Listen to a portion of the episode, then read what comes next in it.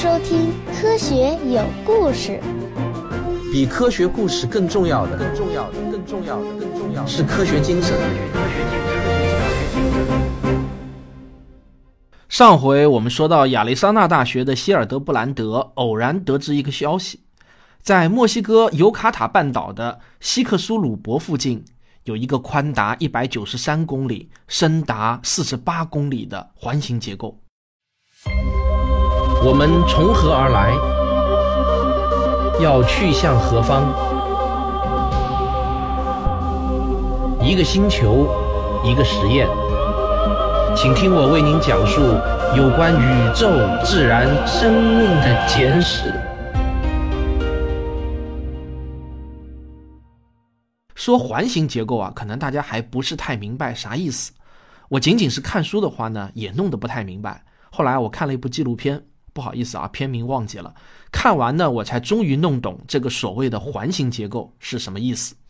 原来啊，在墨西哥的这块地方，每隔着一段距离就会出现一个天然的巨型水洞，就是地上啊有一个巨大的洞穴，里面充满了水。那无数的探洞爱好者呢，就喜欢穿着潜水衣下到这些水洞中探秘。这些洞穴啊，非常的巨大，潜水员在里面游几个小时都逛不完。那还有各种各样的水生动物生活在这些水洞中。那如果在地图上把这些每隔一段距离就出现的大水洞给标出来，居然啊就形成了一个完美的圆圈，非常的有意思。这个呢就是环形结构的意思了。这个环形结构啊最初是由一个叫做派麦克斯的墨西哥石油公司于1952年发现的。而那一年啊，恰巧是天才舒梅克考察亚利桑那州的巴林杰陨石坑的同一年。不过啊，石油公司的地质学家按那个时代的惯常思路，认为啊这是一个火山遗迹。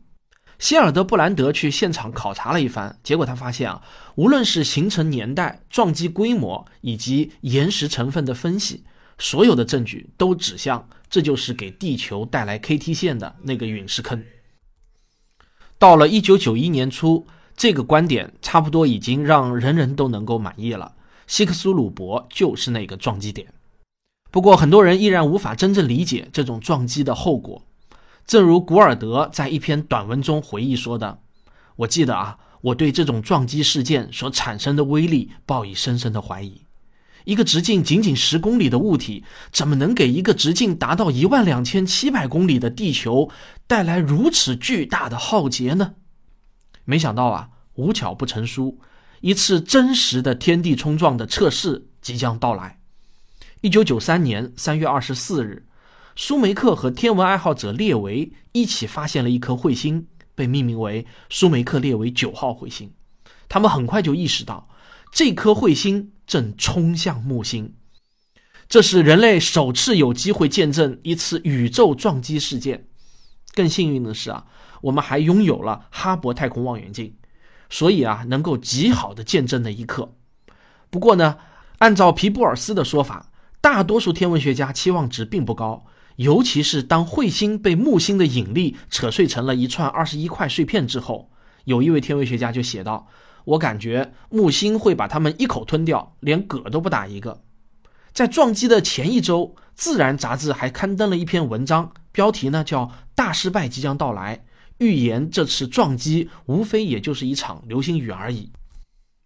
结果是那次撞击就发生在一九九四年的七月十六日，持续了一周的时间。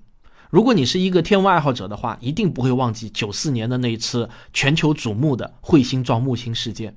当时啊，我正在读高中，虽然没有互联网。但是我和一些爱好天文的小伙伴依然热切地追着报纸，守在收音机旁，追踪着与舒梅克列维九号彗星有关的一切新闻。结果是呢，那次撞击威力之大，超过了所有人的预期。或许啊，舒梅克是除外的。其中有一块被称为核计的碎片，更是产生了高达六万亿吨 TNT 当量的威力，是全世界所有核武器威力总和的七十五倍。合计的大小也不过就是一座小山一样大，但是却给木星表面造成了地球一样大小的伤口，这是对所有阿尔瓦雷兹理论批评者的决定性打击。但遗憾的是，老阿瓦雷兹却永远也不可能知道希克苏鲁伯陨石坑的发现了，以及苏梅克列维九号彗星，因为他死于1988年，苏梅克也死得很早。在那次木星撞击事件发生的三周年之际，他和妻子在澳洲的腹地考察。每年啊，他们都要到那儿去寻找陨石坑。结果悲剧呢，发生在澳大利亚腹地的一条土路上。要知道啊，这可是地球上最空旷的地区之一。当他俩翻越一座小山坡的时候，有一辆汽车恰好迎面驶来，舒梅克当场就被撞死了，而他的妻子也受伤不轻。后来呢，舒梅克的一部分骨灰被月球探索者号送上了月球，剩下的则被撒在了巴林杰陨石坑周围。安德森和威兹克的曼森大坑丧失了灭绝恐龙的地位，但是安德森说，我们依然拥有美国本土上最大、保存最完好的天地冲撞坑。不过，为了保持曼森大坑的最高地位，它的用词啊还是非常有技巧的。保存最完整这个定语不能缺少，因为还有一些更大的陨石坑，比如切瑟皮克湾就是较为出名的一个。在一九九四年，它被认出其实啊也是一个撞击点。还有一些呢，不是在近海，就是已经严重走形了。安德森又补充说道：“希克苏鲁伯坑被灰岩深埋在两到三公里之下，因此啊要研究起来非常的困难。”但是我们的曼森坑却很容易进去，它被埋在地下，保持着原始状态。比尔接着问他们：“如果现在正有一块差不多大小的陨石奔我们而来，那么我们能够提前多少时间得到预警呢？”安德森非常淡定地说：“很可能一点儿也没有。在它被加热之前，肉眼是无法看到的；而一旦被加热，表明已经进入了大气层。这个时候啊，距离撞上地球仅剩一秒钟了。”要知道，我们正在讨论的是一个比子弹的飞行速度还要快几千倍的东西，除非啊有人刚好用天文望远镜看到它，但这种事情是完全没有定数的。我们会突然收到一个大惊喜。但是呢，我想告诉大家的好消息是，安德森说完这番话没多久，一个叫国际太空探险家联合会的国际合作组织就成立了。他们的一个重要任务就是有组织、有计划地监测近地小行星。小行星对地球的威胁已经引起了科学家们的高度重视。到了2013年，联合国大会批准创建国际小行星预警小组，这就具有了正式的官方背景，能够调动的资源那也是大大提升了。这个小组由联合国协调，由全球各地的科学家、天文台和空间机构组成，共享有关新发现小行星以及它们有多大可能撞击地球的信息。这个组织还将与救灾机构协作，帮助他们确定应对小行星撞击的最佳举措。此外啊，联合国还将设立一个空间任务规划顾问组织，研究如何偏转朝地球飞来的小行星的轨道。相关研究结果也将同全球的空间机构共享。联合国还有一个著名的组织，叫做和平利用外层空间委员会。很多太空探索的国际公约都是这个组织起草的。它也是监测小行星威胁的主力军。如果未来一旦发现有可能对地球产生危险的小行星，也由该组织负责制定应对计划。小行星撞击地球的强度取决于很多变量。包括进入大气层的角度、速度以及飞来物体的质量、密度等等因素。因此啊，地球上的那些古老撞击坑，当年到底产生了多大威力的撞击，我们不可能在几百万年之后准确的知道了。但是科学家们能够做的是丈量撞击点的大小，计算当时所释放出来的能量多少。这也是安德森和威兹克已经完成的工作。从他们的工作中，我们可以推测出当时所发生的情形可能会是怎样，或者啊，我们可以用另外一种令人胆寒的方式来描述一下，如果曼森撞击发生在今天，会是怎样的一幅景象呢？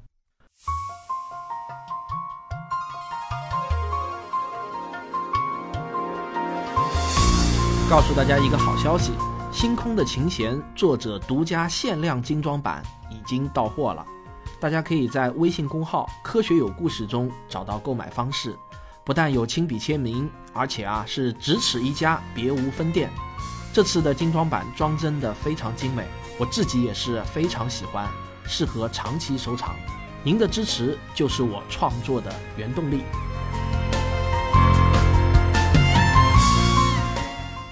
当一颗在宇宙中旅行的小行星或者彗星进入地球大气层时，会产生极高的高温。但是与大多数人以为的不一样，这种高温啊，并不是由摩擦产生的，而是因为小行星的速度之快，足以让它下方的空气来不及逃离，就好像打气筒的空气一样，被迅速的压缩。所有用过打气筒的人都知道，压缩空气的温度会迅速的升高。据估计啊，温度能够达到六万 K，差不多相当于太阳表面温度的十倍。在大气层中的这短短一瞬，陨石路径上的一切人、房子、工厂、小汽车，全都会融化，然后消失，就像火焰中的塑料瓶一样。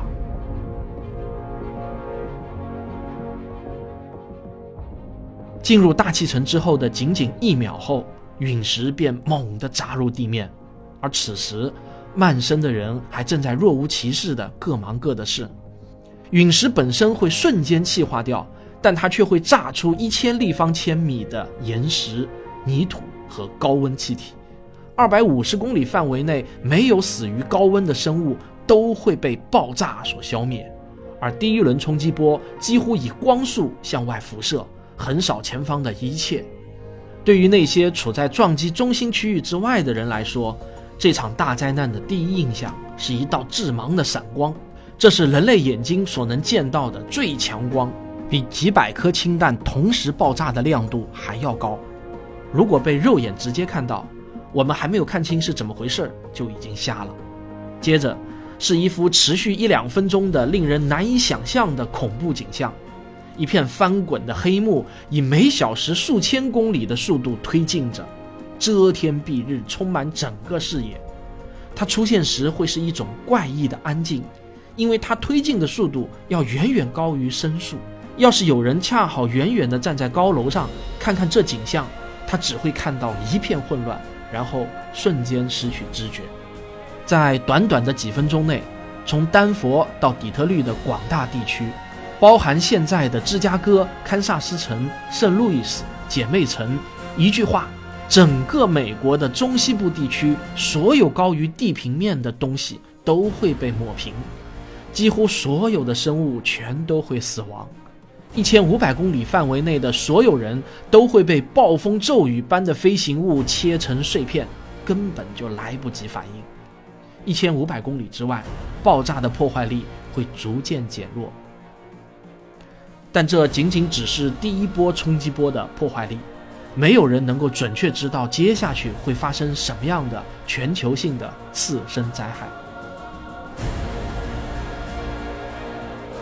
我们只能做一点猜测而已。首先能确定的是，这种撞击必定会产生一连串毁灭性的大地震，全世界的火山都会隆隆作响，然后喷发，然后大海啸骤起，扑向远方的海岸，破坏力惊人。在第一个小时中，黑压压的乌云会覆盖全球，燃烧的石块和杂物下雨一样到处砸落。这颗行星上的绝大部分地方都在烈火中煎熬。据估测，全球范围内在第一天死亡的人数至少会达到十五亿。撞击还会对地球的电离层造成巨大的干扰，彻底破坏全球的通讯系统。所以呀。幸存的人也无法知道别处的情况，也不晓得该去往何处逃命。但这一切其实已经无所谓了。正如有一位评论者说的：“逃跑无非意味着在快死和慢死中选择了慢死。死亡的总人数其实与人们自以为是的变换居住点关系不大，因为地球维持生命的能力将会大大降低。”因撞击以及随后发生的大火而产生的巨量烟尘，将遮天蔽日达数月之久，甚至长达数年，扰乱整个生态链。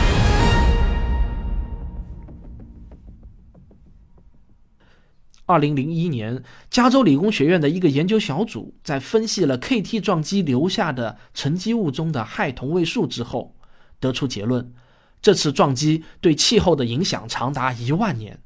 这其实已经是恐龙快速灭绝的明证了。从地质学的角度来看，这已经足够快的了。而人类是否能很好的应对这样的大事件，我们也只能猜猜而已了。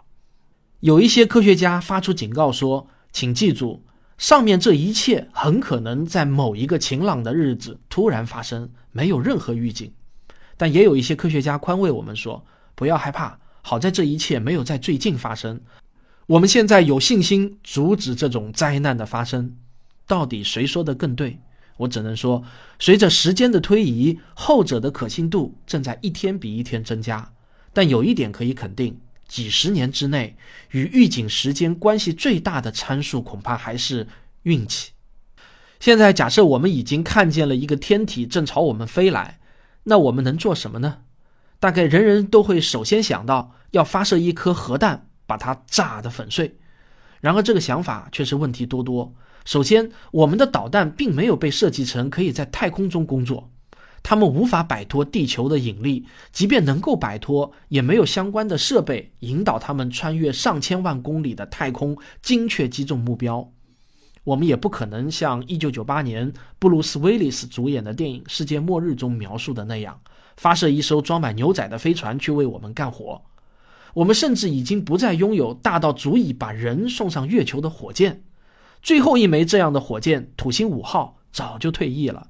现在还一直没有替代者，我们甚至没有能力再造出一枚新的土星五号，因为土星系列火箭的图纸居然在 NASA 的一次春季大扫除行动中给毁了，这实在令人惊讶。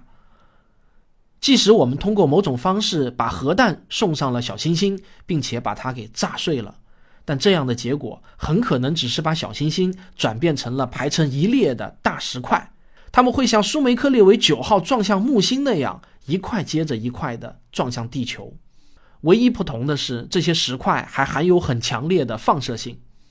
亚利桑那大学的行星猎手格雷尔斯认为，可能一年的预警时间也不够我们采取合适的行动。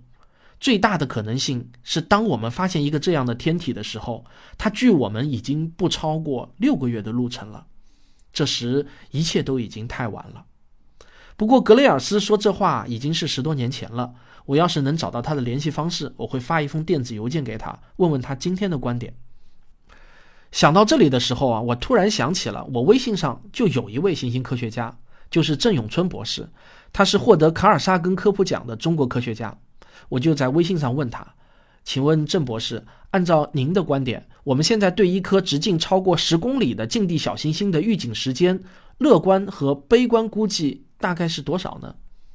结果郑博士没有正面回答我的问题，他答复我说：“这取决于航天技术能力。如果航天能力强，预警就有用，可以提前应对；如果能力不够，预警再早也无能为力。”我又想到另外一位天文科普大咖，上海天文学会的施伟，江湖人称“水兄”，与旭东老师有一档节目叫《天文原来是这样》，我相信很多我的听众也听了这个节目。我问了他同样的问题。水兄的回答是，大概能有几天吧，我也不太确定。看来啊，这个问题很不好回答。不过就在我即将录制本节目的时候，水兄又发来了微信，他说咨询了一下相关的专业人士，对方的回答是，近日点距离在一点三天文单位之内的所有超过十公里直径的小行星，现在都已经被我们找到了。如果这个说法是真实的话，那也就意味着，只要我们长期跟踪这些小行星，并建立准确的数学模型，应该就能够做出长期的预测。这也算是一个好消息吧。但这毕竟不是权威的官方消息，也只能作为一个参考。我们目前唯一能够确信的是，舒梅克列维九号彗星在一九二九年开始就已经明显的在一个飞向木星的轨道上，但是超过了半个世纪的时间，没有人注意到。直到撞击前的一年多才被确认。其实，另外还有一个问题：由于小天体在飞向地球的过程中会受到干扰的因素极多，精确计算也极其复杂，早到或者晚到个几分钟就可能与我们擦肩而过。以至于即使我们已知一个天体正冲向我们，也要等到差不多最后时刻，也许呢是最后几周，才能确定碰撞是否真的会发生。在它接近地球的绝大部分时间中，我们实际上生活在某种不确定中，而这肯定会成为世界历史上最为有意思的几周。你可以想象一下，当天体安全地飞过去之后，我们会举行什么样的派对来庆祝？在离开之前，比尔问安德森和威兹克，类似曼森这样的撞击事件大约多久发生一次呢？威兹克回答说：“嗯，平均下来大约一百万年左右一次吧。”安德森补充说：“但记住啊，这其实是一次小撞击。你知道有多少种物种在曼森撞击中灭绝了吗？”不知道啊，比尔回答。哼哼，一种也没有。安德森带着一种奇怪而满意的表情回答说：“当然了。”安德森和威兹克又很快异口同声地补充说：“肯定会产生波及全球的巨大灾难，正如我前面刚刚给大家描述过的，在撞击点方圆数百公里之内的一切都会彻底化为乌有。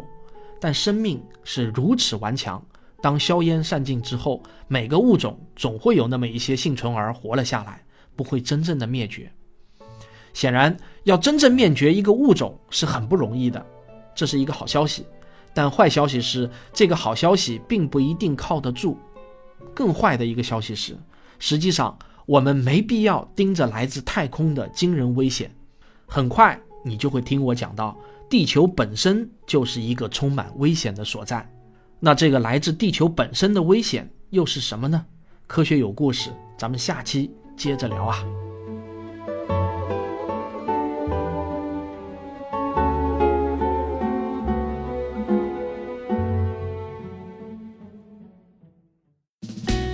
我是刘敬正，我是汪杰，我是吴黎明，我是王木头，我是旭东，我是卓老板，我们是科学声音。好，因为今天让大家听了很长时间的广告，所以结尾就不再说废话了。欢迎大家订阅我的节目，也可以打赏以资鼓励。我们下期再见。